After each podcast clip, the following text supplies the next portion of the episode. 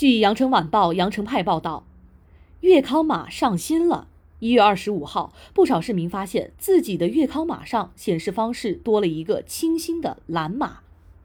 记者从广州市卫健委获悉，粤康码新功能上线，在原先的四十八小时核酸检测码紫码之外，增加了二十四小时核酸检测码蓝码。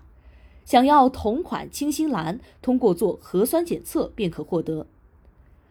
为何高贵子后又有清新蓝？据悉，显示蓝色二十四小时核酸阴性检测结果，并不是防疫措施的加码，而是为了方便查验。